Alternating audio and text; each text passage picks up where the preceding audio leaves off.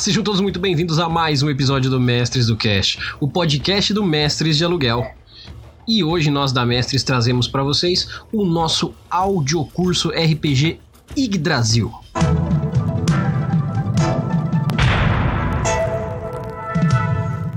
E galera, já vou mostrando aqui para vocês antes que comece esse episódio que hoje o microfone não é meu, hoje o microfone é do mestre Matheus, então fiquem com o nossa, nosso host novato aí que ele tá aprendendo como é que faz o trabalho. É nós, vamos lá. Uh, olá, galera. Hoje nós da Mestre vamos apresentar para vocês um audiocurso, como é, como é de costume que a gente gosta de fazer, para apresentar para vocês novos sistemas Uh, deixar que os, os criadores ensinem vocês, porque nada melhor do que aprender da fonte. Uh, e hoje a gente vai trazer para vocês o Diego uh, e, e, apresentar para vocês o sistema Yggdrasil. Olá, Diego, tudo bom? Olá, Escola Navegadores, tudo bem, Matheus? Boa tarde. Muito bem. Hoje, caso estejam sentindo falta de alguém chamado Erli, ele não está com nós, para apresentar. Ele tá aqui, mas não vai, não vai falar. Quem vai falar sou eu, porque eu roubei a mestra. Exatamente. eu tô aqui, relaxa, eu tô aqui, mas eu tô, tô apaisana, eu tô apaisando, tô, tô com o nariz de palhaço aqui. Não tô aqui. Tá com chapéu coco sobretudo. Exatamente. E, e, aquele, e, aquele, conjuntinho, né, do, do nariz grandão e o óculos, né? Isso, e o bigodão. E o bigode. Exatamente. É... Certamente não é o Early. Certamente não é Early, famosa skin. Bem, galera, uh, vamos apresentar para vocês um, um, pouco mais sobre o nosso, nosso querido Diego, que fez essa, essa maravilha nórdica. E uma, eu começo esse audiocurso com uma frase. Chama, é, desculpe a pronúncia, mas vamos lá. Weird Bill Full Erd. O destino é inexorável. Muito bom. Vamos lá. Bom. Aí, viu? Ficou bonito. Antes, antes do Diego falar, eu queria dizer uma coisa para todo mundo que está assistindo a gente. É, vamos lá. O Diego está representando hoje o sistema do Yggdrasil. Gente, não foi ele que fez o Yggdrasil, não bate na gente, a gente sabe disso. Sim. Mas é, ele é, a gente chamou ele para ser o nosso especialista hoje aqui para trazer o conteúdo do Yggdrasil, fazer esse audiocurso RPG ensinando como fazer a ficha, como interpretar o livro, como jogar e como mestrar. E o principal, para falar também sobre o trabalho dele. Mas eu vou devolver aqui para o Matheus. Ah, vamos lá. E aí, Diego? Deixa eu te perguntar uma coisa. Você, nesse, nesse mundo de RPG, nesse mundo maravilhoso, como que você começou a, a investir nesse, nesse, nesse hobby que todo, todos nós amamos? Cara, assim, eu, eu, vejo muita gente, né, falando, ah, eu jogava desde criança, tipo, sei lá, oito anos tal. Eu, assim, eu, eu não tive essa sorte, digamos assim, né, eu comecei com 16, né, acho que eu considero até um pouco, um pouco tarde, né, comparação com uma galera que eu já vi. E eu comecei assim porque um amigo meu que, que gostava aí, porque me ensinou a jogar também. Ele primeiro, o primeiro RPG que a gente jogou, eles até falavam ah, RPG de mesa, porque na época tipo a gente jogava é, tipo Warcraft, esses, esses, jogos é, RPG online, né? Você fala, não, não é RPG online, é RPG de livro. Ficava assim, cacete, o que é esse negócio de RPG de livro? Uhum. Né? Falou, não, a gente junta na mesa tal, me joga. Eu falei, ah, tá. Eu sempre fui muito inventivo, né? Muito então, assim, eu falei, ah, vamos jogar esse troço aí. Aí a gente juntou uma galera, né? Na verdade era, era o meu amigo mestre e depois e, e mais três pessoas, né? Incluindo eu. Mas depois os outros dois acabaram saindo e ficou só eu e, e, o mestre. E aí a gente acabou continuando e eu comecei a jogar. Eu sempre falo assim que eu sou um tipo um ímpar, assim, porque eu comecei a jogar em uma campanha solo, em sistema próprio, e durou mais ou menos uns 5 anos. Ô, louco! Caraca, isso aqui é um. É, isso aqui é força de vontade. Coisa, né? Primeiro personagem, você pega uma. Só referências, assim. Então o personagem chamava. É, era o nome invertido do, do primeiro Hokage do Naruto, né? Ele era um caçador. E eu fiz aquele background clássico da vingança. Mas assim, ainda deu muito pano pra manga, foi muito legal. E aí, desde então, eu, eu tô nessa vida aí. Tô, tô partindo para fui partindo para online depois um tempo quando eu mudei, quando meu amigo também onde a gente morava não tinha mais ninguém para jogar, então eu parti para online. Aí agora esse ano, desde o ano passado eu tô voltando a jogar presencial. né? Mas desde então já fazem seus uhum. 14, 15 anos que eu jogo. Caraca, mas jogar. Eu fiquei impressionado. Jogar sozinho por tanto tempo, é, com, né, com uma pessoa só na campanha, é um trabalho de, de concentração absurdo. Cara. É, e, porque, tipo, gente, nós dois estávamos é, compelidos com a coisa, né? Até meu, meu amigo, ele estava até escrevendo algumas coisas, tipo uma, uma história, como se a gente fosse fazer um livro, né? A história do meu personagem, que ele se apegou tanto, uhum. né? E, ah, e a gente era adolescente também, né? Não tinha, o nosso tempo era muito vago, então... coisa. um, do, dois nerds e, e, um tempo e um tempo agressivo. Bom, cara, e fazendo né, essa, esse, essa união entre ah, vou jogar RPG, nossa, mas isso fazer um RPG de uma pessoa só por tanto tempo, isso pode virar uma história, não sei o quê. Como que isso acabou virando um trabalho para você? Cara, assim, eu falo, né? Outra coisa que eu vi desde criança, né? Aquela, pelo menos comigo, assim, é, na época que eu ia na escola, era muito comum, né? Ah, o professor perguntava, o que você quer ser quando você crescer? Né? Aí sempre tinha, ah, uhum. eu quero ser médico, eu quero ser bombeiro, não sei o que, não sei o que, não sei o que. E eu perguntava assim, falava, caraca, eu nunca soube responder essa pergunta, né? E eu fiquei nessa, assim, por 29 anos. Né? Cara. Eu fiquei assim, cara, o que eu vou fazer da minha vida, né? Eu tive que começar a trabalhar para pagar as contas, né? Porque não se paga só com amor. Mas aí uhum. foi há uns dois anos atrás, quando eu comecei a página, eu, eu percebi que eu já estava jogando em duas mesas e eu já estava consumindo muito RPG, que deu estalo na minha cabeça. Falei, caraca, mano, é, é isso. Tá? Porque é, uhum. é isso que me é isso que me, que me dá gosto, sei lá, eu, tipo, eu posso trabalhar 8, 10 horas né? No meu trabalho normal é um saco, mas, cara, três horas que eu tô no RPG, assim, é um negócio que passa voando. Passa né? voando. E, uhum. e, até, já tem alguns amigos que me olham assim e falam, ah, o Diego é o cara do RPG, não sei o quê, né? Então, assim, eu falo, ah, uhum. mano, é, é isso. Então, assim, obviamente, eu vejo muita gente que cria conteúdo. Os caras falam, não, gente, eu crio conteúdo porque eu gosto, né, tá, mas aí precisa ficar dividindo, né, o, a sua paixão também com o trabalho, né? Sim, eu Sim. Não, não, tiro a, a, certeza dessas pessoas, né? Eu também me, me caracterizo assim. Mas assim, eu falo, a minha intenção com o RPG, de fato, é, obviamente, jogar, né? Porque eu gosto, mas eu quero trabalhar com isso, né? Full time.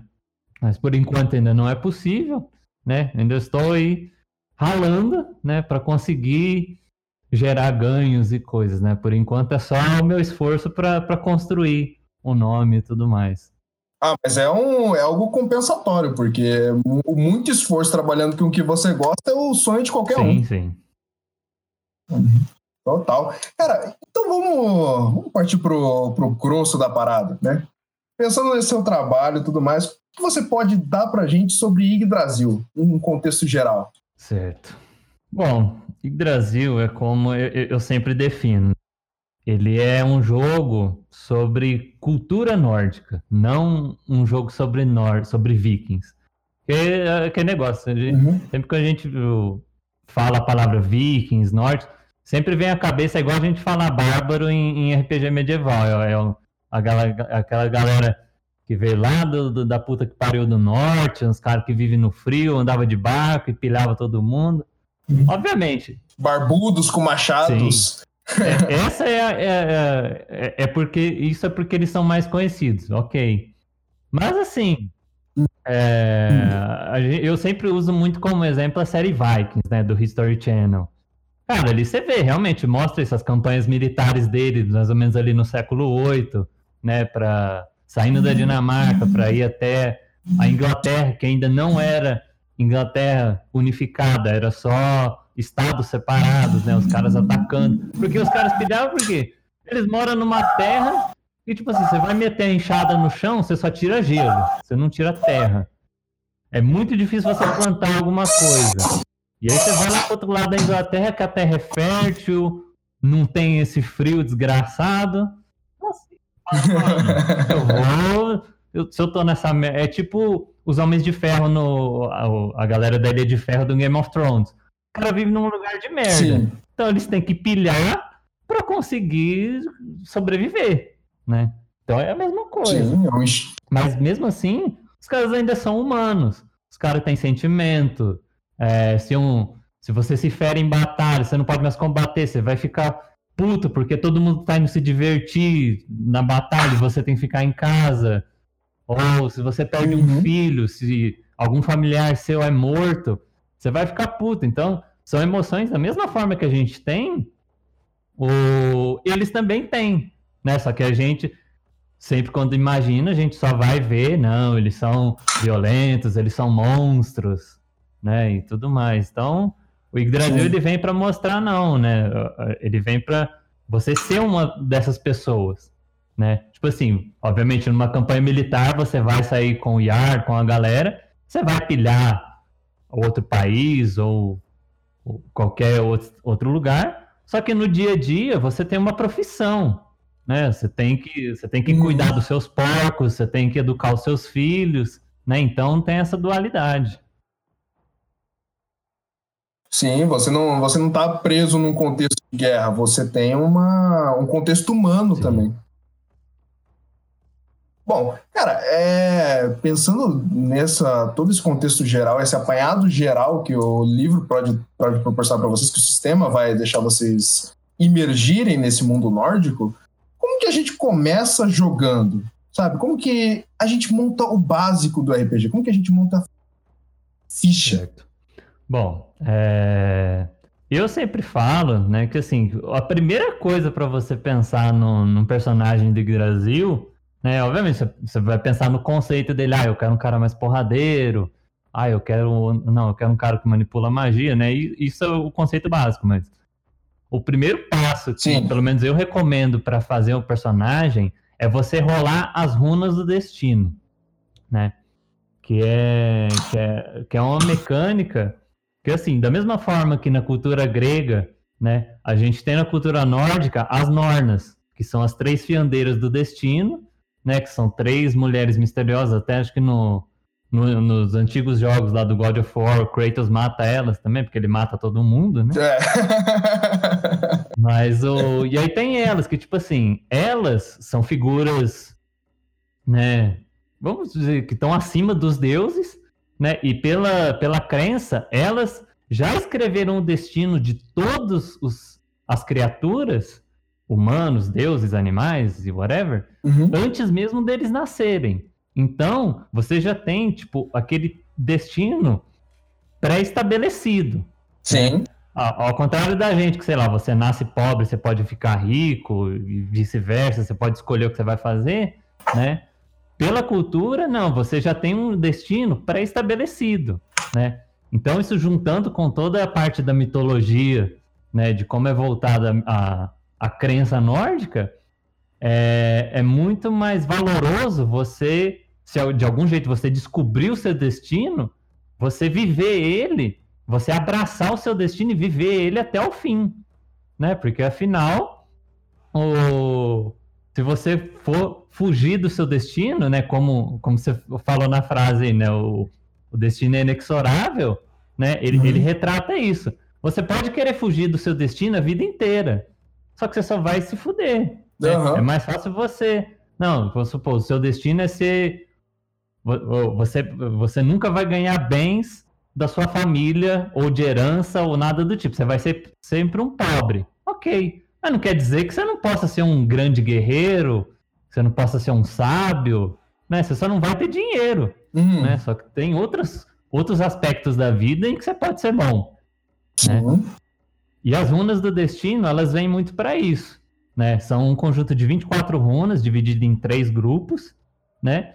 E aí o, o jogador, ele vai rolar 3D8, né? Que são ou um D8 três vezes, né?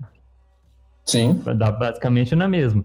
E aí ele vai escolher, né? Tem as runas, as runas, elas têm, na maioria, valores positivos e negativos. Mas tem algumas que têm apenas o positivo e outras que têm apenas o negativo. E aí ele vai escolher duas positivas e uma negativa, ou vice-versa, duas negativas e uma positiva. Né? Uhum. Isso são coisas que ele querendo ou não vão acontecer na vida do personagem, né? Que vem dessa questão das normas terem tecido.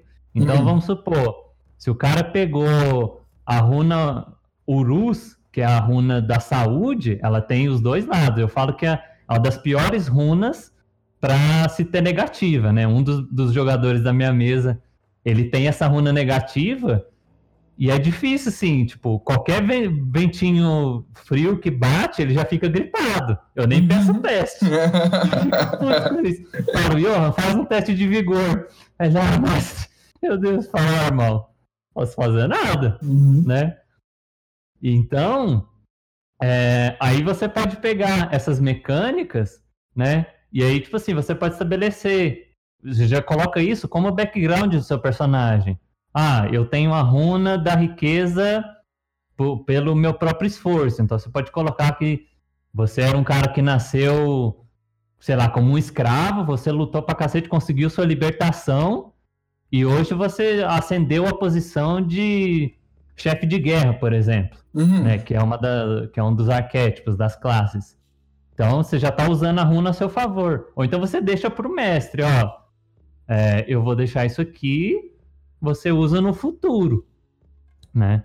E aí, e, e, a, e a, runa, tanto ela tem esse, esse quesito me, é, narrativo, quanto também mecânico, né? Se o personagem está numa situação, por exemplo, a runa Hagal, que é, ela é apenas efeito negativo, ela é negativa, ela simboliza as forças da natureza, uhum. né?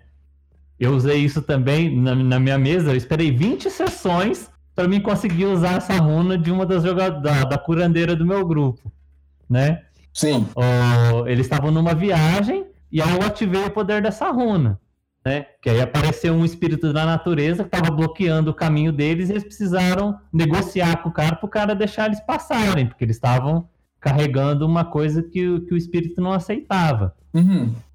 E aí, em uma situação dessas, ou eu posso falar, ou o jogador falar, ó, oh, mestre, eu acho que a minha runa faz sentido aqui, aí eu posso dar mais um D10 para ele rolar em um teste, né? Ou coisas assim. Então, uhum. tem esse efeito tanto narrativo quanto mecânico. A utilização das runas é bem flexível quanto a, ao mestre impor, é, descrever algo que acontece com os jogadores? Sim, sim. Uhum. E, e, é uma tem um ponto também, né, que eu, que eu sempre deixo claro. As runas, o jogador, obviamente, sabe quais são as runas do personagem. Sim. Mas o personagem, ele não pode saber quais são os valores da runa dele. A menos que é, um vidente revele para ele ou alguma outra forma, né? O, o, o, personagem não pode saber, porque isso acaba se tornando metagame. Sim. Né? Mas dá, tem meios assim que dá para fazer né, de, dentro do jogo né? Aí pro personagem descobrir isso, né? E, e, de certa forma até pode ser uma recompensa, né, pro, pro jogador, esse tipo de coisa.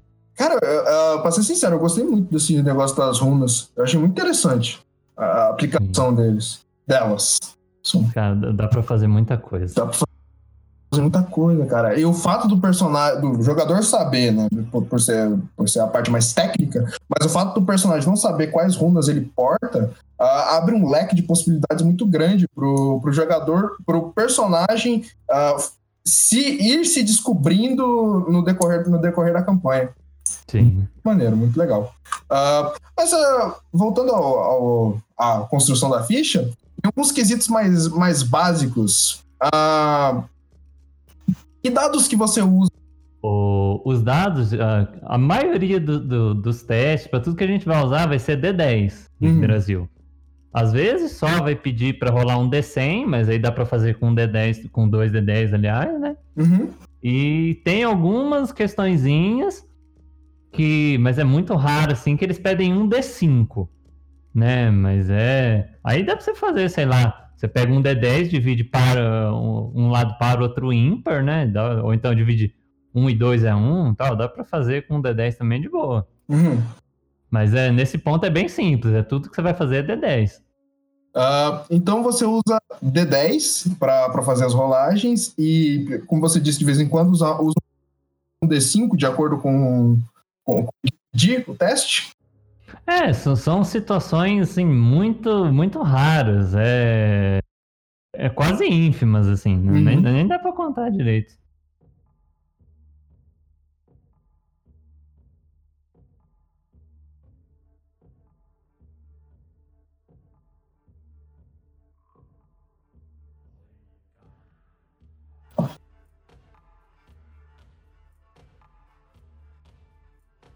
Cara, assim, é, eu tive pouca experiência com, com storyteller, né? Mas, assim, pelo que eu percebi, é, eu, eu, diria que o Brasil, assim, é tipo um método storyteller, né? uhum. né? Por, por, causa dessa questão do, do, dos D10, né? Ele vai ser mais mecânico só na parte do combate, né? Que aí, realmente, o combate, ele, ele, é ele você tem que rolar, tem muita, muita número que você tem que fazer contas, coisas assim. Mas, no geral, a narrativa dele é muito mais. É, é muito mais estilo vampiro mesmo. É mais, mais narrativo. Muito bem, vamos, vamos montar essa ficha. Vamos, vamos montar uma ficha aqui então. Uh, temos aqui na, na. Me corrija se eu estiver errada. Essa ficha que, que está aparecendo na, na tela de nossa querida live é a ficha do, do jogador. Isso. Isso é a ficha. Sim, a única coisa. É a ficha do, que tá no caderno dos heróis, né? O caderno dos heróis também. Uhum. Ele é bom que ele já é um, um, um mini escudo. Do, é, ele, vamos dizer que é o escudo do jogador, né? Que ele já tem um resumo das regras aí, ah. né?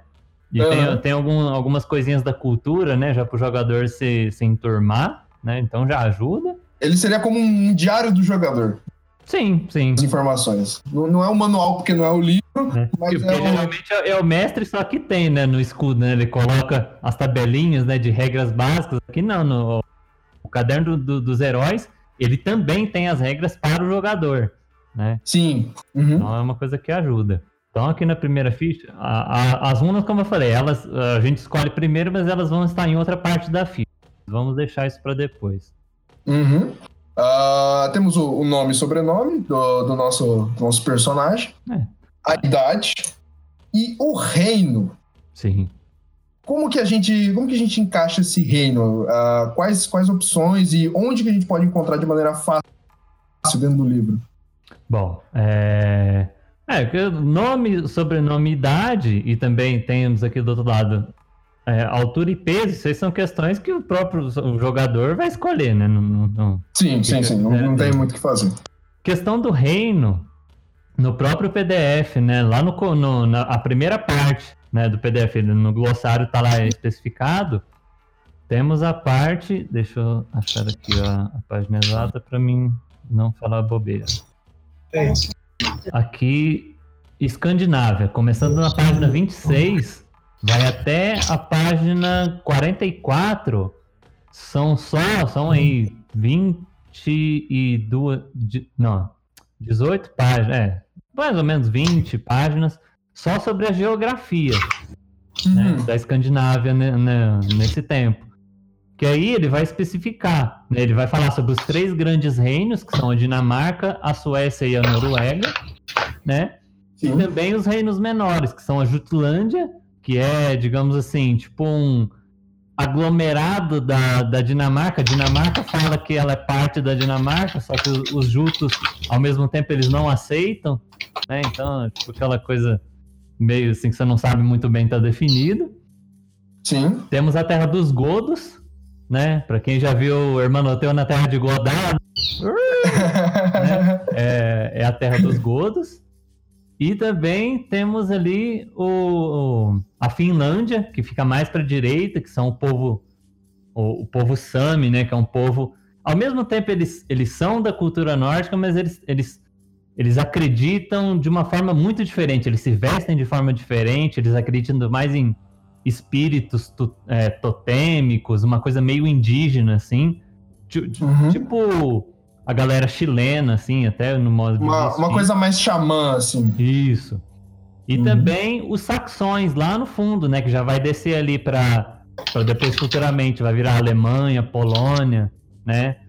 Tem, tem só um pedacinho ali, né? Mas aí o jogo ele é mais focado na, na parte de cima, né? No, nesses três grandes reinos e, a, e os pequenos ali em volta.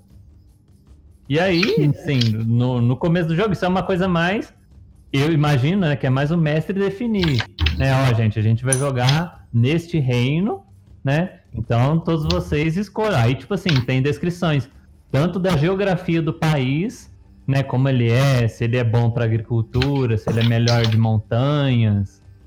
E tem uhum. também os assentamentos humanos, fala sobre o governo, figuras importantes, que já são coisas que dá para tirar gancho de história daí, ou então o personagem, ah, eu gostei dessa cidade aqui, essa cidade, ela é boa, tá falando aqui no manual que a galera é boa para pastoreio, então meu personagem vai ser um agricultor, então eu vou viver mais perto dessa cidade, né? Já dá uhum. para situar. Ou então, é, se você. Se, se, se, o grupo for aderir à campanha de, de aventuras prontas, né? Começando pela primeira que tem no manual básico, você vai começar na Dinamarca, porque a aventura começa lá. Uma pergunta mais minha mesmo. É, a geografia desses lugares ela é, ela é fidedigna com, com a realidade? Cara, assim, é, o que eu posso falar? Eu imagino que sim, porque assim, uhum. é, eu, eu, pelo menos, a, a, minha campanha, eu tô situando. Ah, de um modo geral, a gente pega ali o um período histórico, é mais ou menos século VIII, né? Sim. Então, é, é, mais ou menos como você vê no. De, de, novo, né? Na série Vikings. A Dinamarca, ela é. Ela é um lugar frio né? Digamos, ela é um pouco meio termo, né? É, partes dela são melhores, mas o, o melhor lugar mesmo para, por exemplo, para agricultura é na Terra dos Godos, porque a Dinamarca eles são melhores, como como a gente conhecia também. Eles têm os melhores guerreiros, né? Que são os Hirdmans. Eles são conhecidos uhum. por isso. E também eles têm uma cidade específica, né? Que é a ilha de Odense, né? Na capital Finn o, na uhum. capital não, né? Na segunda cidade mais populosa, eles têm um lugar que é totalmente, de, até um templo dedicado a Odin. Então, ah. em toda a Escandinávia, é a galera que quer louvar especificamente Odin vai para lá. Mas na Noruega uhum.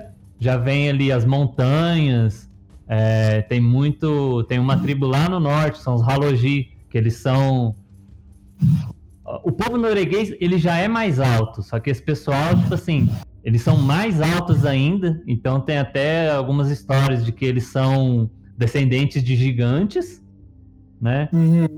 Na, na Suécia já, já são os reis, eles já são mais voltados para magia e já se fala abertamente que eles têm descendência dos elfos, né? Os elfos da luz.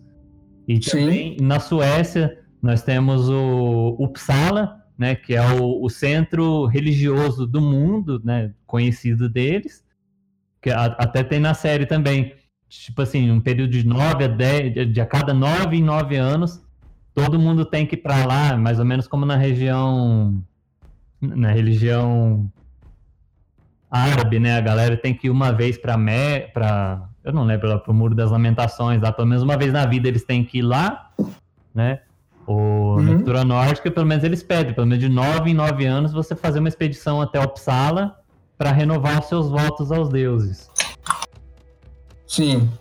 E, e, na Terra dos Godos, um, um, ponto importante, assim, é, é um lugar muito tranquilo, mas o, o que deixa a Terra dos Godos importantes é que, é, isso que eu acho legal também do cenário. O cenário, ele oficializa que Beowulf, o herói, ele está vivo e ele é conselheiro do rei dos Godos. Oh. Então, tipo assim, se você quiser falar, cara, eu quero interagir com o Beowulf, uhum. vai pra Terra dos Godos. Porque ele é um personagem fixo do cenário. Uhum. Ele está presente ali. Voltando, montando nosso nosso herói, sim. O caderno dos heróis, eu, sou um herói, né, mano? Então, Exatamente. Vou, vou é, o... um herói. Uh, eu tenho aqui, uh, ah, para escolher ainda no, no, começo, o meu arquétipo e a minha profissão. Isso. Uh, a profissão eu imagino, a profissão eu imagino que seja o que, que o, o, seu herói faz que não a, a, aventura, não é? Sim. É, é, é o seu ganha-pão, né, uhum. basicamente. E o que, que é esse arquétipo?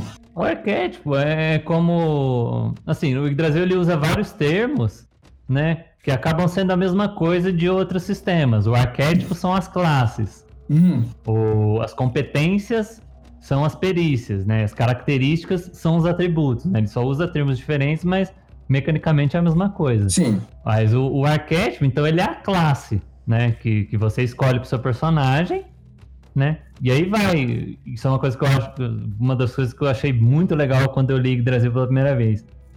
O, o, as, os arquétipos, eles vêm baseados na, nas classes sociais. Então você tem desde o Yar, né? Que é o cargo mais importante, né? O chefe da vila. Uhum. a- que são os nobres. Aí depois vem o chefe de guerra e o, no- e o conselheiro do rei. Sim. Né, o conselheiro do, do Yar, que é a galera mais política. Aí depois vem descendo, vem os sábios, que são o Skald, que é o, o, o bardo nórdico, né? O cara que conta as histórias. Uhum. O, o curandeiro, né? Que é o cara que mantém todo mundo vivo. O Tuller e a Volva, que são os videntes, a galera que mexe com magia. Uhum. E aí depois vem descendo. Vem o- os guerreiros, que tem o Hirdman, que é o soldado pago. O, o Berserker, que é, eu imagino que é a classe que todo mundo conhece, né? Que é o bárbaro. Sim, é. E o mercenário também, né? Ele se encaixa nesse, nesse receptáculo. Depois a gente vem para os trabalhadores, que é a que é a, a, a mais longa aí, que a gente vai ter o artesão, o agricultor, que é o que eu acho fantástico. A galera que, que curte Vikings aí, se quiser jogar com Ragnar Lothbrok, você vai ser um agricultor. Vai. É, você tem o mateiro, né? Que é tipo um ranger, né? do- mais ou menos do D&D, né? Que é o cara que vive nas florestas, né? Que, que entende mais dessa parte. Uhum. O mineiro, né? Que é o minerador. Sim. O... É, e esses são os trabalhadores. Depois a gente passa para os viajantes, que aí são o mercador, o emissário, o ferreiro errante e o espião, Uhum. né? Que a gente pode entender como um ladino. Sim. E também, é... aí, aí você olha, ah, tá, mas, é, mas os vikings são, são navegadores, né? Não, não tô vendo nada ligado ao mar, né? Realmente. No livro básico não tem, né? Mas tem o suplemento Reis dos Mares, né? Que ele fala só sobre isso, ele fala todas as regras sobre barcos, sobre navegação, tudo que você precisa saber sobre navegação tá ali. Uhum. E nesse suplemento tem, né, três arquétipos ligados à navegação, que são o carpinteiro da marinha, para fazer o flock da série, né, que é o ideal. Sim.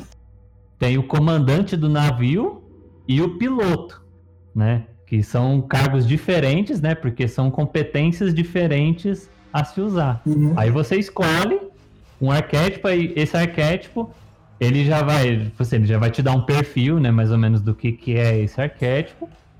E escolhendo o arquétipo, você já tem algumas competências como pré-treinadas, Uhum. né? Então você tem mais facilidade nelas. Entendi. Ah... É, então, é, é mais ou menos a classe, né? Que você vai, vai pegar os atributos e vai encaixando e vai interpretar de acordo com o que, com, com o que você selecionou. Uhum. É, por aí mesmo. Ah, e aqui, ma- mais embaixo na ficha, a gente tem. o- seriam os, os atributos, as habilidades, digamos assim. Sim, é, são, são os atributos, né? As características corpo, eles são divididos, né? Corpo, mente e alma. Posso, posso adicionar um comentário? Fantástico é, colocar esses três nomes no, nas habilidades. Sim, sim. É, já fazendo uma diferenciação aqui, é, a gente comumente, quando RPG tradicional, a gente vê tudo mental ou tudo físico, né? Essa parte de alma já dá uma cara própria pro RPG e ao mesmo tempo já dá um sentimento maior pra ele, né? O, tem, é, é, tem essa diferenciação da mente da alma, né? Justamente por causa da magia, né? Que o, o cenário todo ele é um cenário de baixa magia. Né? A- As pessoas sabem que a magia existe, né? Só que não é todo, não, não é qualquer pessoa, né? Que, que entende, né? Ela, ela pode ver a magia acontecendo, mas ela não sabe o que está acontecendo, né? Até as pessoas que manipulam a magia são vistas assim, tipo, caraca, ele mexe, tipo assim, galera, tipo, dá uns dois passos de distância, né? Tem aquele temor, né? Uhum. Uhum. Sim, né? E, e, tem muitas magias, né, que elas vão interagir com, com a sua alma, né, com seu Manhelm.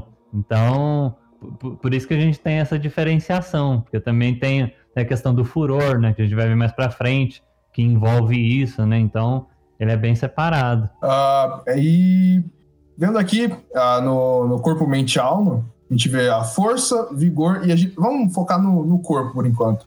Força, vigor e agilidade. Qual seria uma diferenciação entre, entre esses três termos? Cara, força, né? É, é, é o que você vai usar basicamente para combate, né? Vai ser, vai te ajudar no seu dano, uhum. é, no tanto de peso que você vai carregar, porque a gente tem uma regra bem forte aqui de peso, né? E sobrecarga, que está um pouco mais abaixo na ficha. Sim. O vigor é, é a sua resistência física, né? Não só.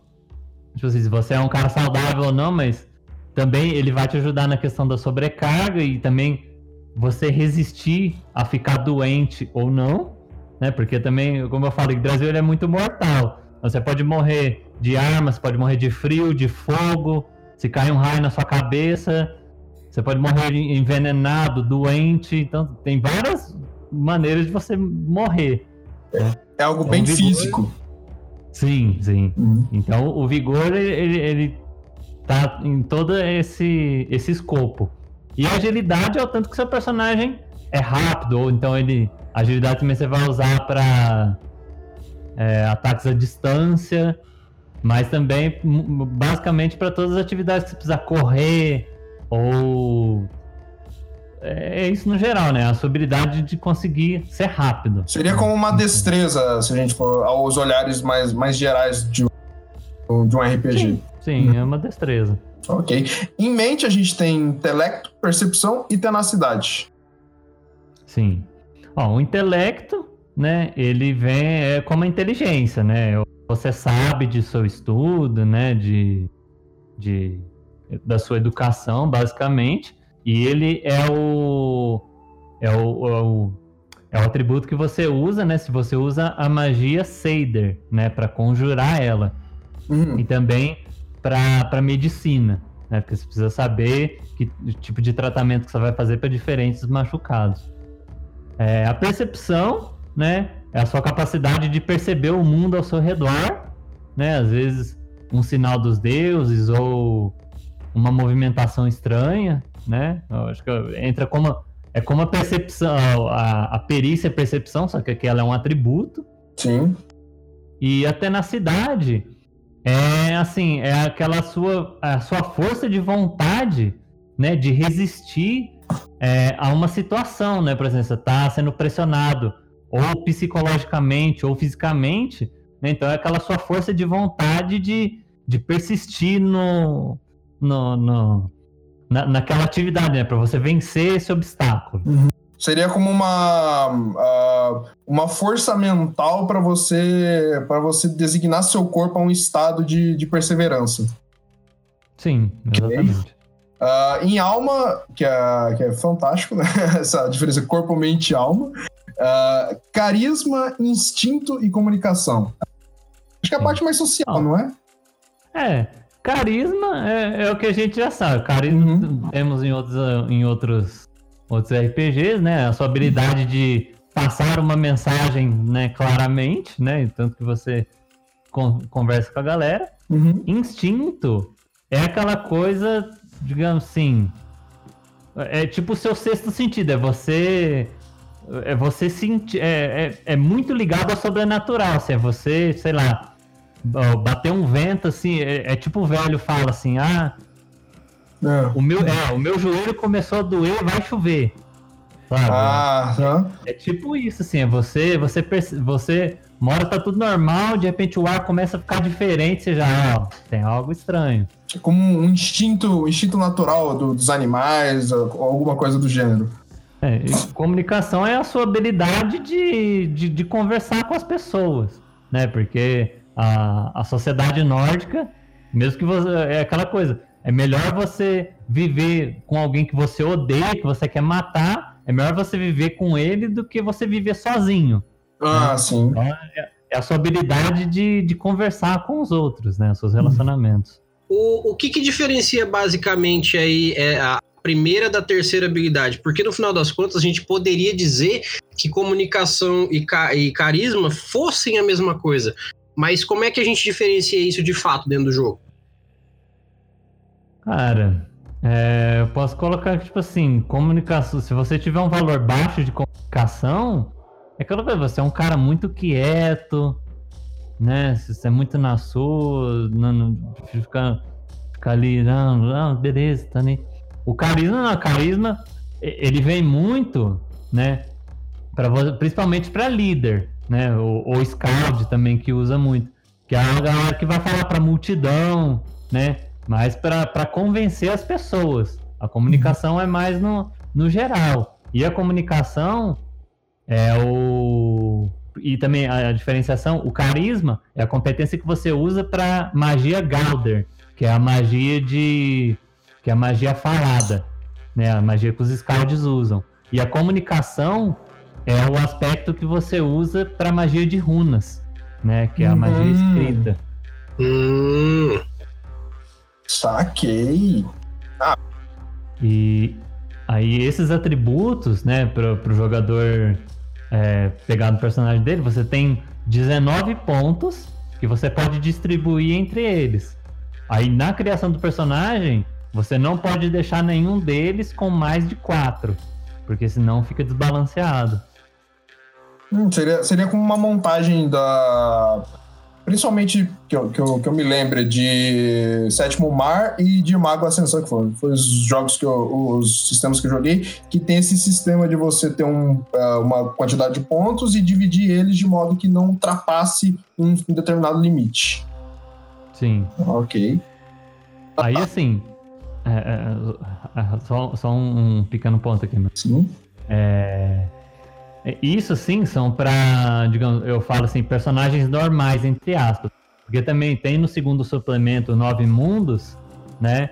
Que além de, como o nome diz, ele falar sobre os nove mundos, tem opções de você jogar com personagens de raças diferentes.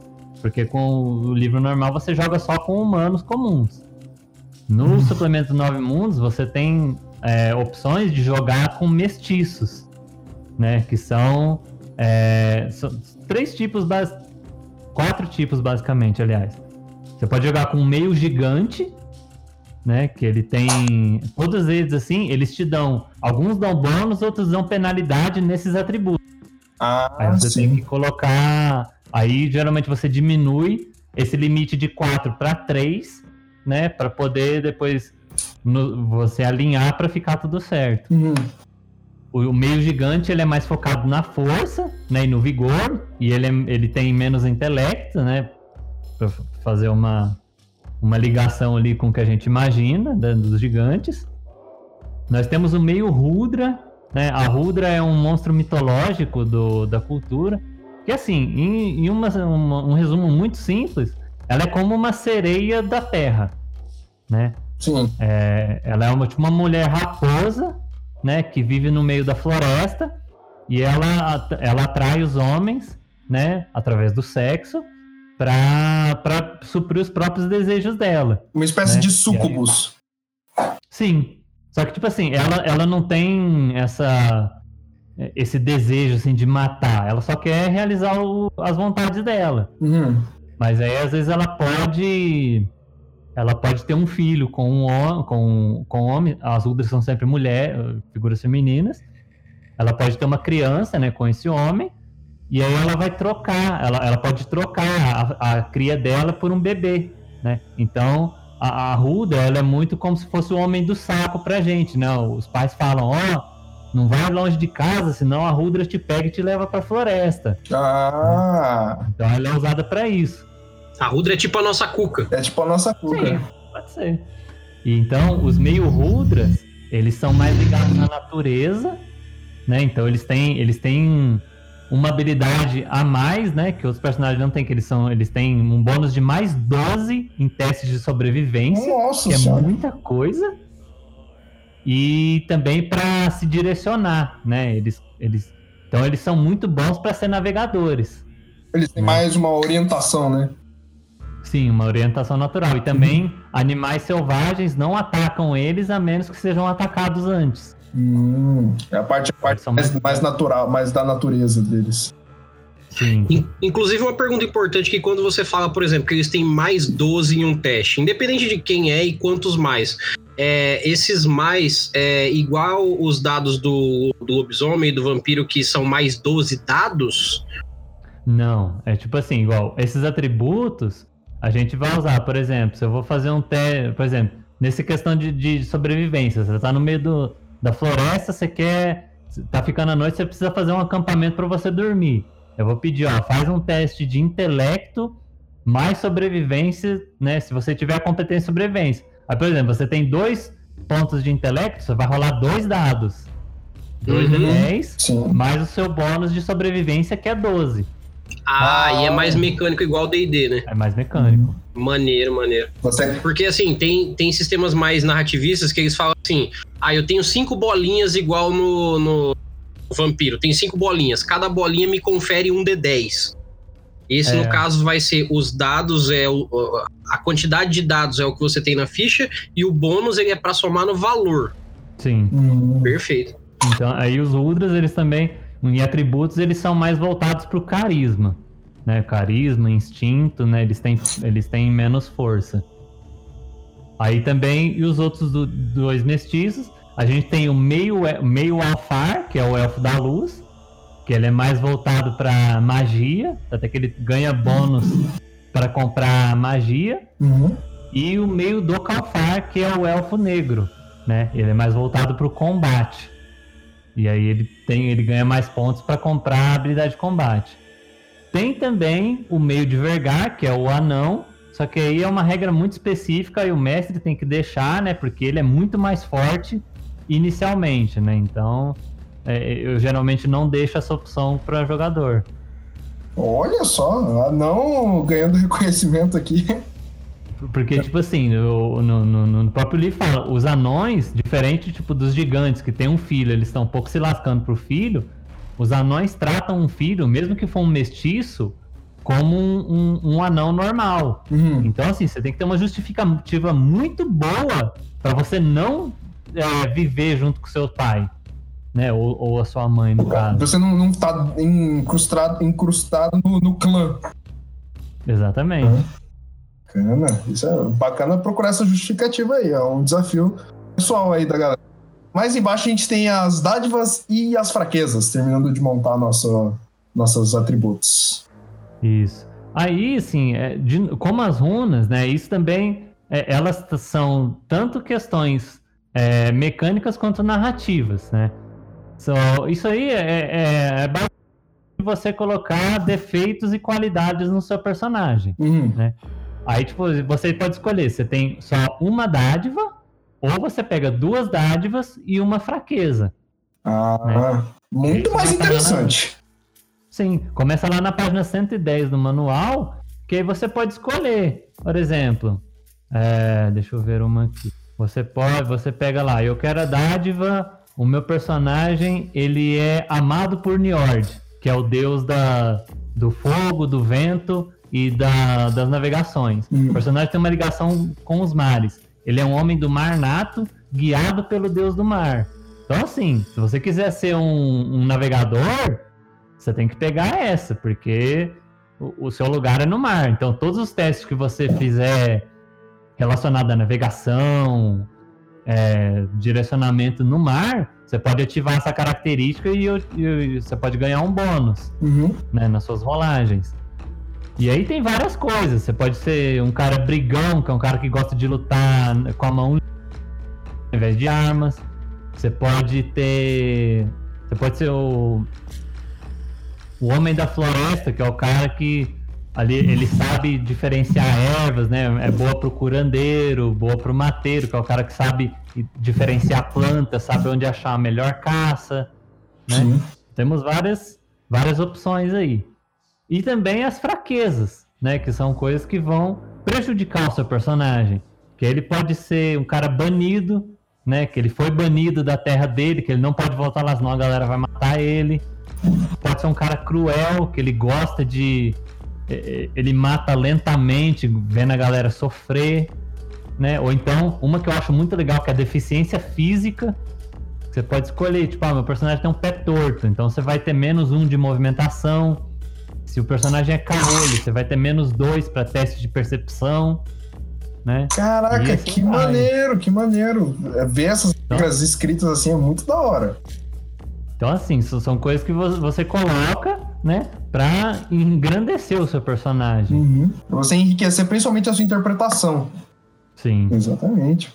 Uh, mais embaixo uh, tem essa. Vamos seguindo assim, uh, mais linearmente, a ficha tem essa reserva de furor. É, a reserva de furor, assim como essa tabelinha que estamos aqui embaixo, ó, reação, sobrecarga, momento, essas são todas as, caracteri as características secundárias, uhum. né? Que elas dependem lá daquela primeira tabela né, do corpo, mente e alma, que a gente vai calcular é, essas secundárias baseada naquelas lá de cima. Sim. Por exemplo, aqui a reserva de fu o furor, ele é uma mecânica da mesma forma que a tenacidade, né? Ela é um atributo para te dar aquela resistência mental, né? Para você vencer o desafio. O furor é, é, aquela energia, assim, sabe quando, quando você trinca o dente, assim, que você usa suas últimas forças para, tipo, sei lá, para empurrar uma pedra, para segurar alguém que tá caindo de um penhasco, né? Aquela, aquele último suspiro que você dá, assim, para uhum. Para resolver uma situação. Aquele pico de adrenalina que você tem no corpo para poder fazer coisas sobre-humanas, tipo levantar um carro quando a tua criança tá, tá ali embaixo. Sim, sim, exatamente. Então o furor, né, para todo mundo, ele é essa mecânica. Você tem uma reserva de dados, o número que você tiver é, é a reserva de dados que você tem. Aí você pode usar tanto no combate para dar mais dano, para dar mais dano não, para ajudar no seu teste de ataque, ou você pode usar, ah, eu vou fazer um teste que é muito importante, é um teste de percepção. Então eu preciso passar nesse teste. Fala, mestre, eu quero usar dois dados do meu furor. Uhum. Ok. Ao invés de você fazer de novo lá o teste de intelecto, dois, o teste de sobrevivência, 2d10 mais 12, você vai rolar 4d10 mais 12. Sim. E aí sempre você vai pegar os testes normais, você vai usar sempre os dois maiores resultados. Mesmo que você rolar 5 dados, você vai rolar, pegar os dois maiores resultados. Mas, se você usar o furor, por exemplo, os seus dois dados deram, sei lá, 18. O resultado do furor você vai somar a parte. Ah, né? Porque eles sim. não contam nesses dois maiores, né? Porque você está gastando um, é, um, um, é, um, material que você está efetivamente gastando isso a seu favor, então, né? Para balancear, você vai ter um bônus, né? É, relativo. Uhum. É, esse furor, quando você queima, você não tem como recuperar depois? Você recupera, assim, ele se recupera, tipo, questão de 10 minutos que você estiver andando, normal, assim, ele se recupera automaticamente. Uhum. Mas também tem magias, né, que especificamente elas recuperam esse furor. Instantaneamente. Isso. Oh. Aí, assim, para personagem, um, um asterístico, né, so, sobre, esse, sobre o furor. O furor, para personagens que usam magia ou berserkers, ele funciona como mana né? Ah. Porque sempre que um personagem vai lançar uma magia, ele tem que gastar pelo menos um dado de furor, é como se fosse pra ele ativar. E o Berserker, quando ele vai atacar, ele tem que usar pelo menos um dado de furor, que ele usa é, para dar mais dano. Que é por isso que eles, dão, que eles são combatentes, né? Que eles dão muito mais dano porque eles usam o dado de furor. E aí quando acaba esse furor, ele fica exausto, que aí ele cai no chão, que é como se acabasse a fúria. Uhum. Ah, tipo, como é verdade, como se acabasse a fúria do, do, bar, do bárbaro. E aí, tipo, eles têm. Então, esses arquétipos eles têm uma reserva maior, né? Por causa disso. Uhum.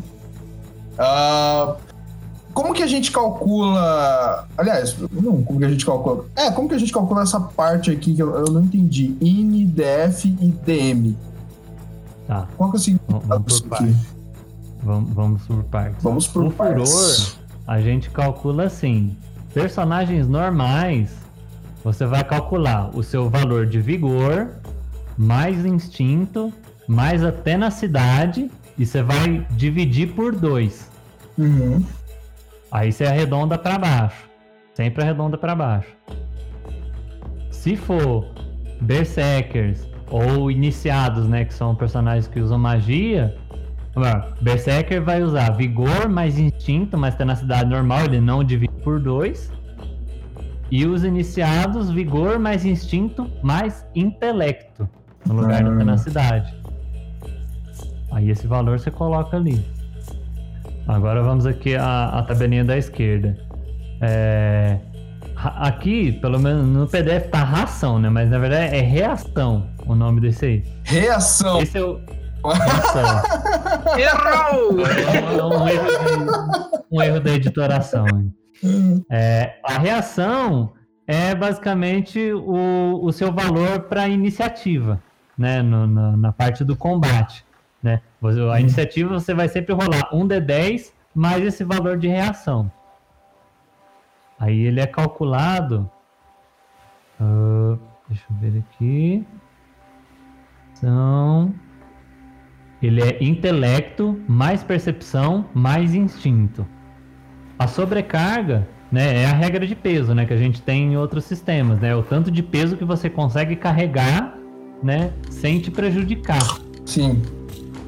Então você vai calcular ele. É, a sua força vezes 2 mais o seu vigor. Então aquele personagem meio gigante, né? Você pode colocar o, o grupo luteou, igual, vai fazer uma campanha ali de invasão, né? Ela foi, foi invadir lá, roubou a, a, igre, a igrejinha católica lá da galera na Inglaterra. Ah, quem, quem, a gente não tem carroça, deixa o meio gigante levar. dele, ele leva de boa. Né? Aí vem aquela coisa, passou esse nível de sobrecarga, você começa a ter penalidade de movimento, né? Até chegar ao ponto de você, tipo, precisar andar 5 cinco, minutos, parar, respirar, né? Pra depois seguir. Sim. Né? Mas isso aí acaba. ninguém acaba chegando, chegando nesse ponto. Aqui, penetra, é, penetração de armadura e magia são coisas que geralmente eu, pelo menos, não, não uso. Né? Não, não, não tem nenhuma regra específica falando sobre, assim. Né? Então eu sempre deixo em branco. E aí, é, é aí para isso tudo, é, depois você vai deixar aqui no final, é, total, né, que é o seu valor normal. Porque aqui, ah, esses três campos são iniciativa, defesa mental e def- é, de- defesa física e defesa mental, né? Ah, sim. É, nas três tem a sobrecarga, porque é o seguinte: é, a armadura que você usa, né? Tem algumas que dão sobrecarga, outras não. A sobrecarga, além dela, dela te afetar nessa questão de você andar, ela também afeta nisso, na sua reação e na sua defesa, né? Porque você tem que aguentar o peso do seu corpo, então você vai ficar mais lento, Ah, né? sim. Então a sua defesa física, a, a sua defesa física baixa, né, que é o seu valor base de, de, de- a, a dificuldade básica para você ser atacado. Só que em comparação, quando você leva dano, a, a sua armadura retém o dano, Uhum. né? Então se o cara deu 20, você tem 9, você só vai levar 11, porque a armadura segura. Entendi. Seria, É. como, seria como a classe de armadura do D&D que você... Só que, só que, meio que meio que ao contrário, porque a classe de armadura, ela soma até o bicho te bater. Aí ela diminui, só que ela absorve o dano. E, e até, como eu falei, como eh, eu falei antes, né? Você pode morrer de vários jeitos, né? Porque o Brasil, ele é muito. Ele é mortal, então, até as suas armaduras, elas têm também uma durabilidade. Ah, Né? sim. Na na- lá na tabela mostra, né? Então, por exemplo, a sua cota de malha, ela tem 12. Se acabar 12, Acabou. acabou. Tipo, tem um só, levou mais um golpe, ela arrebenta e no meio da batalha você ficou sem armadura. Uhum. Aí você se lasca. Bacana. Né? Uma parada mais visceral, mais, mais real. É muito legal isso. Aí, né, você coloca ali a reação, depois você coloca a sobrecarga e no final você vai resultado total né, da, sua inicia da, da sua iniciativa, em, em tese. Uhum. É, a sua defesa física você calcula com agilidade, mais vigor, mais o instinto. E a, e a defesa mental é a tenacidade, mais intelecto, mais instinto.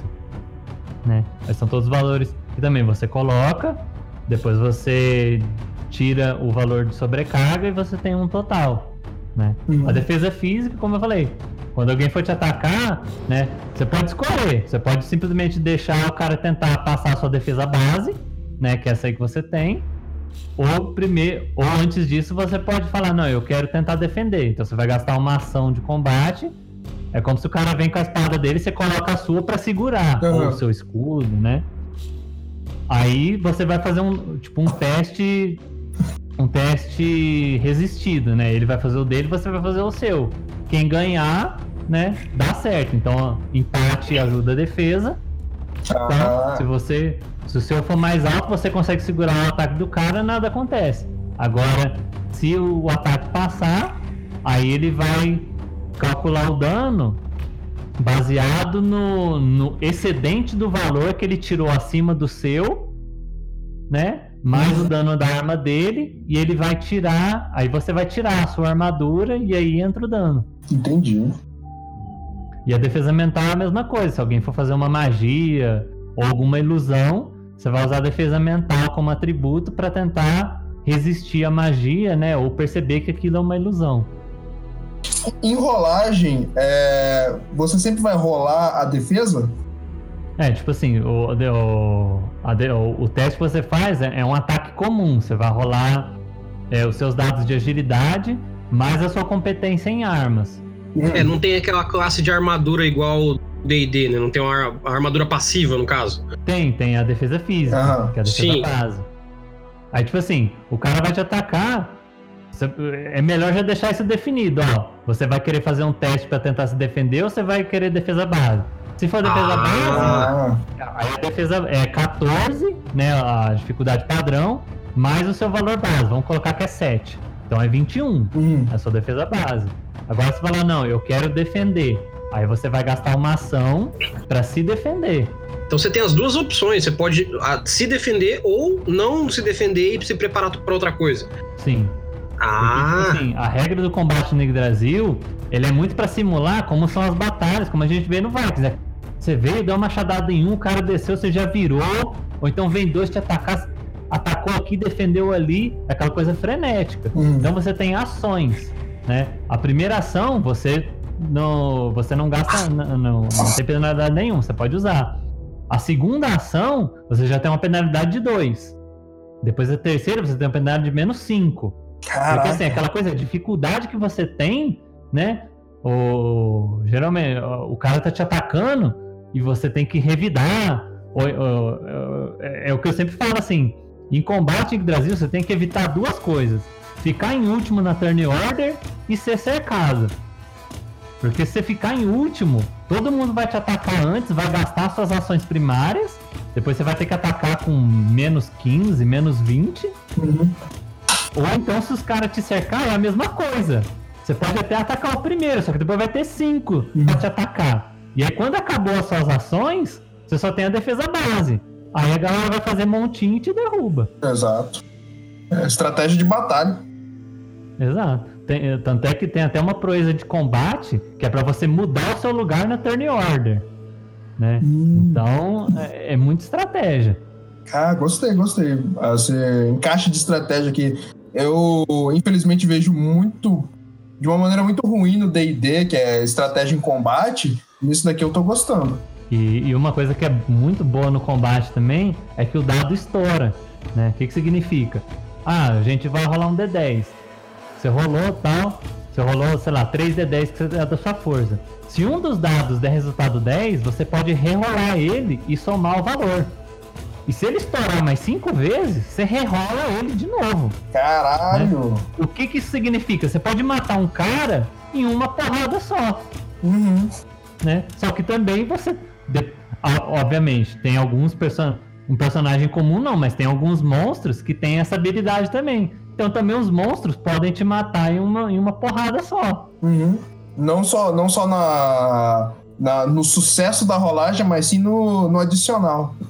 Então, então assim, você pode, tipo, o seu dado critou cinco vezes, cara, você vem com machado, é tipo aquela cena de anime, você desceu o machado, você parte o cara em dois, uhum. literalmente. Você é. matando NPC. Exato. Bom, é, depois a gente tem aqui do lado nessa tabelinha move, que é movimento, né? Sobre, que é a, a sua sobrecarga normal.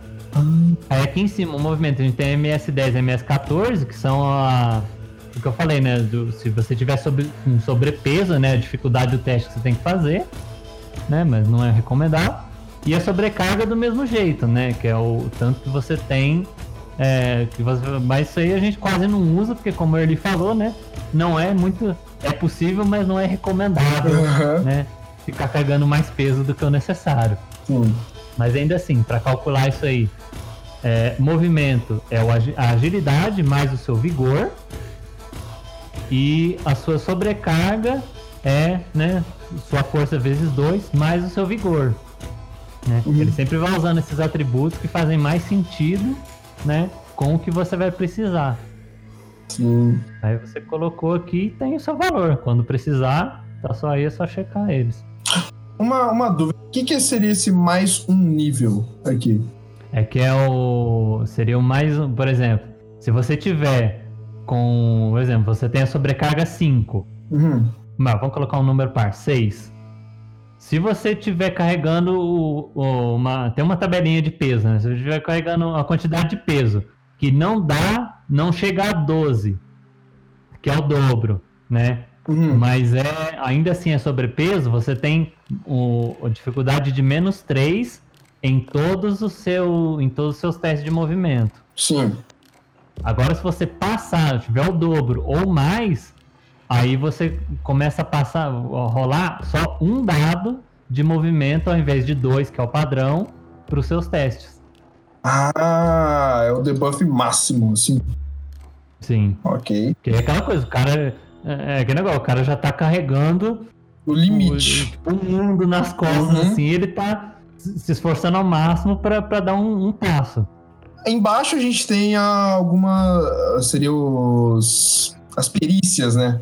É, aqui nós temos. São as competências, né? As perícias. Como eu uhum. falei, é um outro termo, né? Mas é mecanicamente a mesma coisa.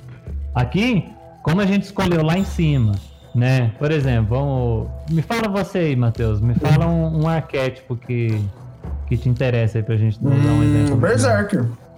Bom, Berserker. Então você tem o seu Berserker então, como as suas competências privilegiadas, né, que você tem treinado, você tem atletismo, esquiva, intimidação, sobrevivência e uma de combate à sua escolha, uhum. né? Então, essas, né, a gente chama você tem treinada. Essa, porque tipo assim, para você comprar ó, isso aqui, tudo que você escolhe, é, tanto os atributos, as características quanto competência, você tem uma quantidade de pontos para distribuir. Uhum. Nas competências, você tem 35 pontos. Sim. Aí, nesse caso, dessas treinadas que você tem, cada ponto que você comprar das treinadas, você gasta um para um. Então, se eu quero ter 7 em sobrevivência, você vai gastar 7 pontos. Agora, por exemplo, se você quiser natação, que você não é treinado, aí você vai gastar 2 pontos desses 35 para ter um de natação. Ah, sim, porque você não tem treino. Mas ainda assim você pode ter o 7, só que você vai gastar 14 ao invés de 7. Sim. Ah, e aí você. Aí é muito aberto ao que o jogador quiser escolher. Ah, na, no, na, na mecânica, são esses valores que você soma nas rolagens, correto? Isso. Ok. Sempre vai rolar. As rolagens sempre você vai. Ou você ou o mestre chegam num consenso. Ó, esse, essa característica faz mais sentido né, para esse teste. E aí você usa isso, as, as competências como bônus de rolagem. Uhum. Uh, vamos, vamos, vamos para as armas, vamos para os machados e espadas para brigar. Aí no caso com o Berserker, geralmente você pegaria ou armas longas, né? Ou armas de duas mãos, né? Que é tem o machado de duas mãos, que Sim. é o clássico do Berserker. Mas você tem ali armas curtas de alcance, né? Que são. Armas, arma, é, armas de alcance e armas de arremesso são, são arco e flecha, funda, né? Armas uhum. de arremesso no geral. Armas curtas são sex, né? Que é a, que é a espada curta, adaga, né? Armas mais pequenas. Armas de duas mãos, acho que tem só a espada longa e o machado, e o machado de duas mãos. Uhum. Armas de haste só tem a lança. Aí armas, armas improvisadas é o que eu acho mais legal. Tipo assim, vocês estão no, no comendo assim na casa do Iar, todo mundo aí, a galera começa a ficar bêbada. Ou então vocês estão conversando política e aparece um traidor, aí estoura uma batalha. Cara, é isso aqui que você vai usar se quiser, tipo, pegar o seu caneco e dar na cara de alguém. Ou pegar o banco, sabe? É, é isso que você vai usar. É, arreme... É, e luta desarmada, né? Se você quiser, sair na mão mesmo. Na mão. Sai na mão. e na, na, Aí, aqui em cima, né? Galder, Runas e Seider, né? São os três tipos de magia. Né? Uhum. Galder é a, é a magia falada, né? A magia dos Scalds. O, a runa, as runas são, são a magia que você fala, você precisa incrustar a runa ou pintar ela.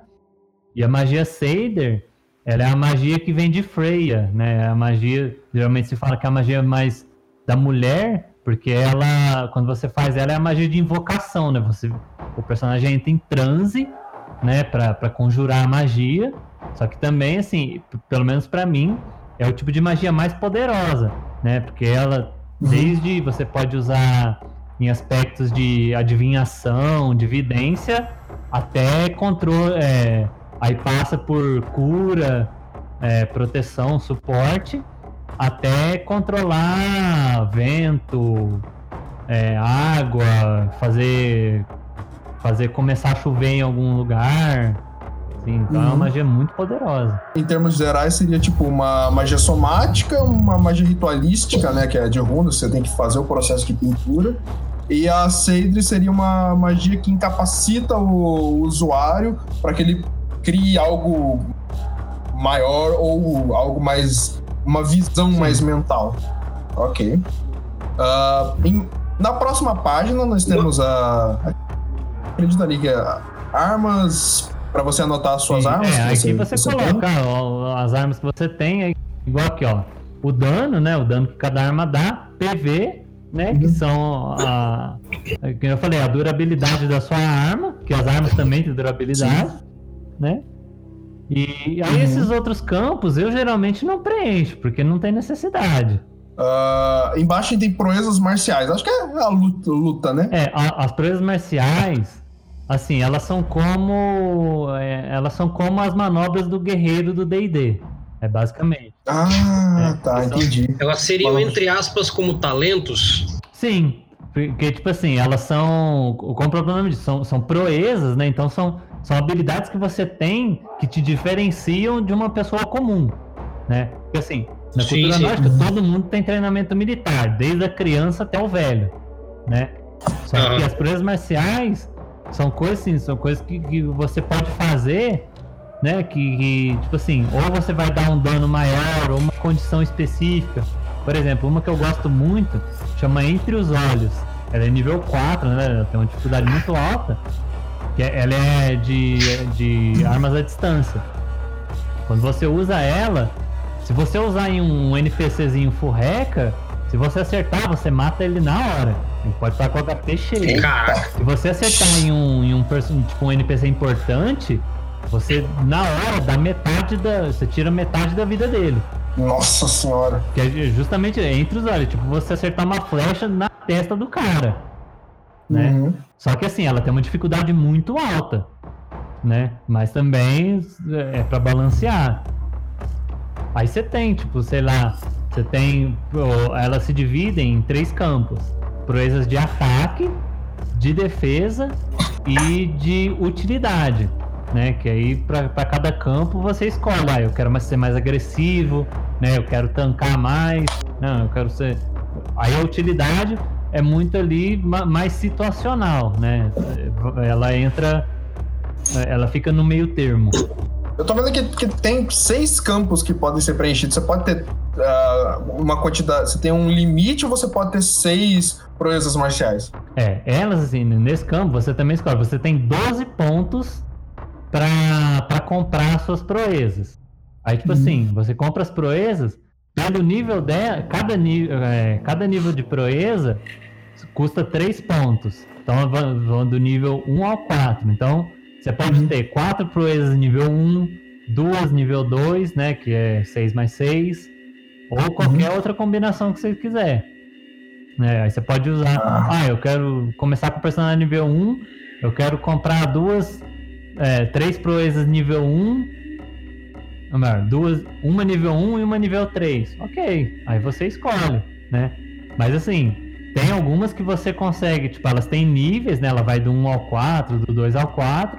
Tem essa entre os olhos, que ela é só nível 4, que ela é muito forte. Tem outras que tem só nível 1. Aí você escolhe, né? Qual que você pode usar. E esses pontos também você usa ou para personagens que usam magia, você usa também para comprar magias, que também tem o um nível e funciona do mesmo jeito. Aí, no caso, a parte das ações embaixo ali era aquilo que você estava falando dos, de, dos depreciadores de dado, né? Que aqui, é, isso aqui é legal, o, o, sistema ele te fala, tipo assim, ó, você joga com isso aqui aberto, né?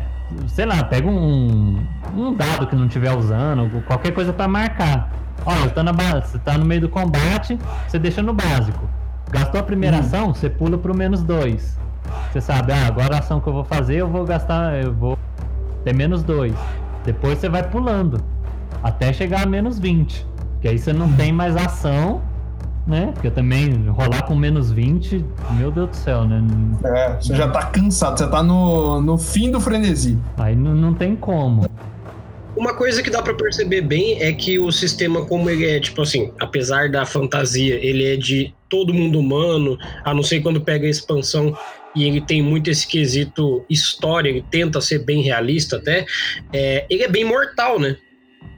Tipo assim, entrar num combate é final, né?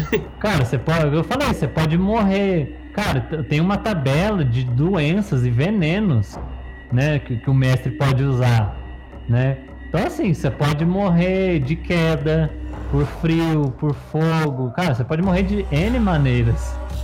Caraca. Caraca. Ó, isso aí já puxa pra parte do PV ali, que é o e se a gente não recuperar é, esse valor e acabar que morrendo, né? acontece, né? que, que, isso é, isso é uma das mecânicas do Brasil que eu acho sensacional. Que é essa, tipo assim, a gente tem esses divisores, que isso aqui são os níveis de ferimento que o seu personagem pode ter. Então aqui, é, a primeira em cima, você tá com o HP cheio, né? Em cima, até a, a segunda de cima, você tá normal, né? Você levou um dano, mas você tá normal. A partir de baixo, você já tá da metade para baixo. Quando você chega, você tá no, eu não vou lembrar os nomes exatos, né? Mas você tá ferido. Quando você tá ferido, você já tem menos 3 em todas as suas ações, né? Porque você tá machucado. Uhum. Subiu uma, você já está levemente ferido. Aí, se eu não me engano, a penalidade aumenta para 10. Nossa é, senhora. Porque são 5 níveis. Se você ficar com um quarto do seu HP, esse aqui de baixo. Aí você rola só um dado ao invés de dois, padrão.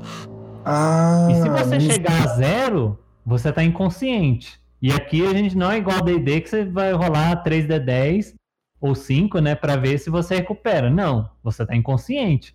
Se ninguém fizer primeiros socorros em você ou te ajudar de algum jeito, você morre em 10 minutos. Nossa senhora, então numa batalha isso aqui é fim. Sim, é mortal, cara. E deixa eu te perguntar uma coisa, ô Diego. É, para baixo aí na ficha, a gente vai ter basicamente descrição das coisas que a gente vai ter, que são as magias, os itens tudo mais. Mas lá no final dela, lá pro final, eu vi uma coisa que eu acho que é interessante a gente estar tá explicando pro pessoal, porque é, tanto pro roleplay quanto pra numeral da ficha também, vai ser bem legal utilizar isso da melhor forma, que é o renome, né, cara? É, o. Eu falo. É, em Brasil, a gente tem dois tipos de experiência de XP, né? Que são um é o renome e o outro são os pontos de lenda, né? Porque assim, como a gente, o, o, digamos assim, é, conhecimento comum que, que, a gente sabe no, da cultura nórdica, muito, muito mostrado lá no, no, Mad Max, no último Mad Max, né? A galera lá do uhum. Witness Me, né? Sim. É, para você entrar em Valhalla, os deuses te mandam. Ó, você tem que morrer em batalha, né? Você tem que ser um guerreiro valoroso e você tem que morrer em batalha.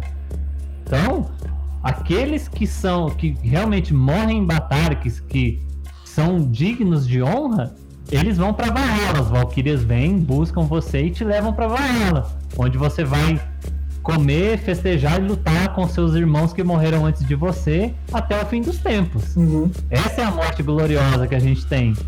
Agora, tipo assim, se você morrer envenenar, é, de velhice, doente ou de uma forma desonrosa, basicamente você vai para hell, né? Então você vai viver naquele mundo gelado e, e aquela coisa aquela coisa triste eternamente. Né? Eu, eu, sempre brinco que você vai virar Nightwalker. Sim. Né? Então, assim, se você, se você é um nórdico e você tem a opção, eu posso morrer em batalha, tendo uma, tendo uma, uma vida, um pós-vida glorioso, ou eu vou ficar me tremelicando no frio? Mano, foda-se, eu vou virar guerreiro, eu quero encontrar meu pai que morreu antes de mim. Exato. Pelo menos tem uma compensação. Se você não morrer em batalha, você vai dar oi pra Kate Blanchett. É, então a própria cultura, ela te, te manda isso. Então, o renome, ele vem nisso, né? Você como o próprio nome do, da ficha, né, Mara? O Caderno dos Heróis. Você vem jogar em Brasil para ser um herói, porque você quer ter o seu nome cantado pelos scouts no futuro, uhum. né? Da mesma forma como a gente vê muito no, no Vikings, né? Sim. Ou, principalmente pra, pra galera da Inglaterra, mas depois que o Ragnar vira rei. Cara, a, quando ele chega na Inglaterra, a galera só de saber que ele tá. O nego quer ver o diabo, mas não quer ver o Ragnar. Sim. Porque, tipo assim, o renome do cara é tão forte que a galera já se treme só de, de ouvir. Uhum. E os pontos de lenda são os pontos que, vo que você ganha para poder comprar novas habilidades ou melhorar as que você já tem, né? Que aí, assim, uma, o mestre também, ele define, a gente tem uma tabelinha, uhum. né? Que você pode usar, tipo assim, para avaliar, né? Ó, o, tipo assim, tem alguns critérios, alguns dão mais pontos, outros dão menos. Ah, o jogador, ele deu uma ideia que ajudou a, a, a melhorar o jogo, ou ele, ele tá se arriscando, né? Ele tá arriscando a própria vida, ele cumpriu uma vingança, uhum. né? Tem alguns que dão mais, outros dão menos. Aí o mestre que vai. Aí é legal que o mestre que avalia. Ó, aquele cara tá se esforçando mais, ele merece mais pontos. Ah, esse aqui não tá, não tá interpretando direito, então eu vou dar menos pontos para ele. Então é o mestre que define, né? Não é o mesmo XP para todo mundo. Sim. Bem, uh, acho que é assim a gente constrói o nosso, nosso herói com, com, seu, com seus renomes, com seus, seus poderes e suas competências, como você disse, palavra fantástica. E, Diego, queria saber de você, quando você termina de montar seu herói, você, você quer jogar, né? Que, que conselhos ou, ou, dicas você dá para pessoas que querem jogar o Yggdrasil? Sim, você já entendeu alguma coisa, né, de cultura nórdica, né, da mitologia, uhum. né, ajuda bem, né, a, Bus a você se inserir. Buscar referências né? da, da cultura. Uh, quando a gente pensa pelo lado do mestre agora, que dicas você tem para, principalmente para fazer a pessoa se, se motivar a, a narrar uma aventura em Yggdrasil? Eu sempre, a recomendação básica que eu dou é a pessoa assistir Vikings, né? Porque o Vikings ele emula muito das regras, tanto sobre as leis quanto do combate, as regras que a gente tem aqui. Uhum. Né? Ele emula muito, então assim, você quer entender como funciona, vê lá. Lá no comecinho, tipo, o Ragnar era um agricultor tendo que ligar, lidar com aquele ar abusivo, né? É muito abuso das regras, né? Das, das leis fortes. Muito do, do, que a gente vê aqui no jogo, a série demonstra lá. Mecanicamente, pega o, essas regras que estão no, no caderno do, dos heróis e deixa fácil. Uhum. Porque assim, eu, é uma coisa que eu tive muita dificuldade. O, a explicação das regras ela não é muito muito didática, né? Então assim, você precisa reler umas cinco vezes para você entender, né? Dá um trabalho mesmo. Uhum. Mas depois que você pega, vai. Então assim, deixa sério, deixa já resumido da forma que você quiser para ajudar, passa isso para os jogadores, porque ajuda, porque ficar parando o jogo assim é, é bem triste. Uhum. Isso foi bem dificultoso para mim no começo. E mas assim, o básico que eu posso falar tanto para jogadores quanto para mestres, assim, se você for jogar em Brasil, é imergir, né? E como que você faz isso? Uhum. Ler, né? Procurar materiais que falam sobre a, a, cultura, né? A mitologia no geral. Primeiramente, você precisa, não precisa nem ir muito longe. O próprio manual, ele já tem muito disso aí, né? Das páginas 9 a 67, ele já fala sobre isso, né? Que vai desde ali, ele começa falando sobre a mitologia, fala sobre os deuses, os deuses principais, alguns dos menores, fala sobre os cultos, né, os rituais, fala depois sobre a geografia, né, como eu já citei antes, sobre cada país, o, o governo, e também tem a parte do cotidiano.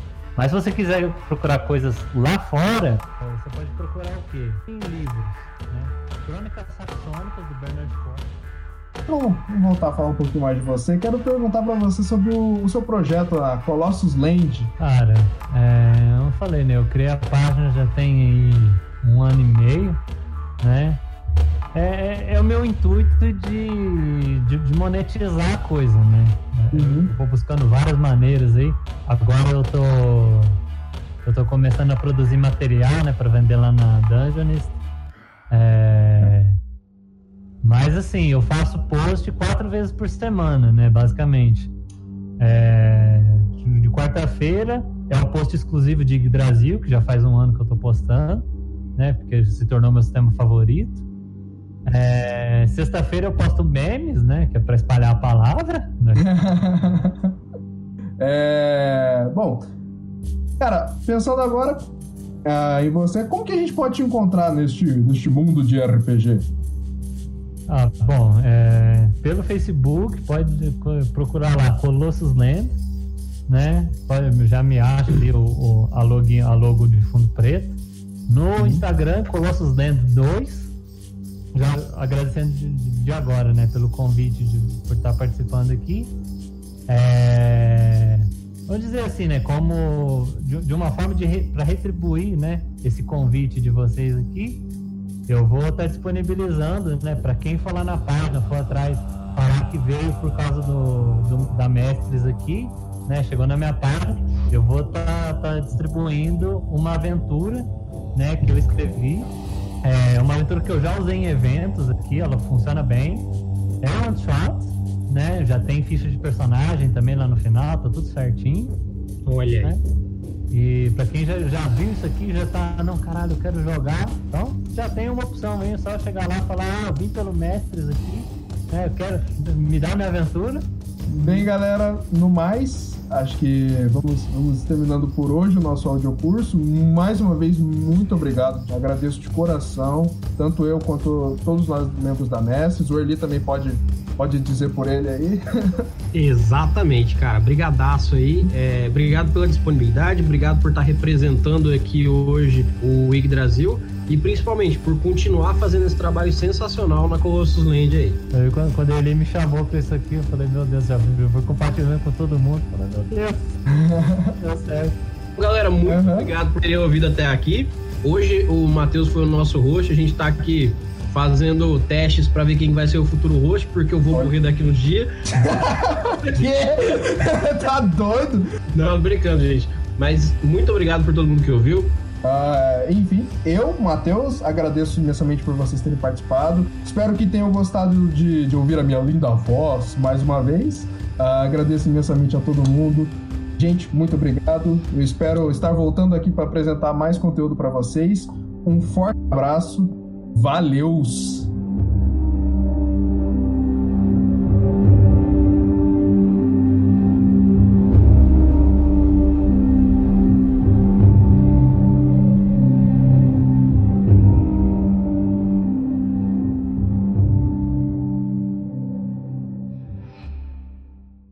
Versão brasileira Mestres do Cast.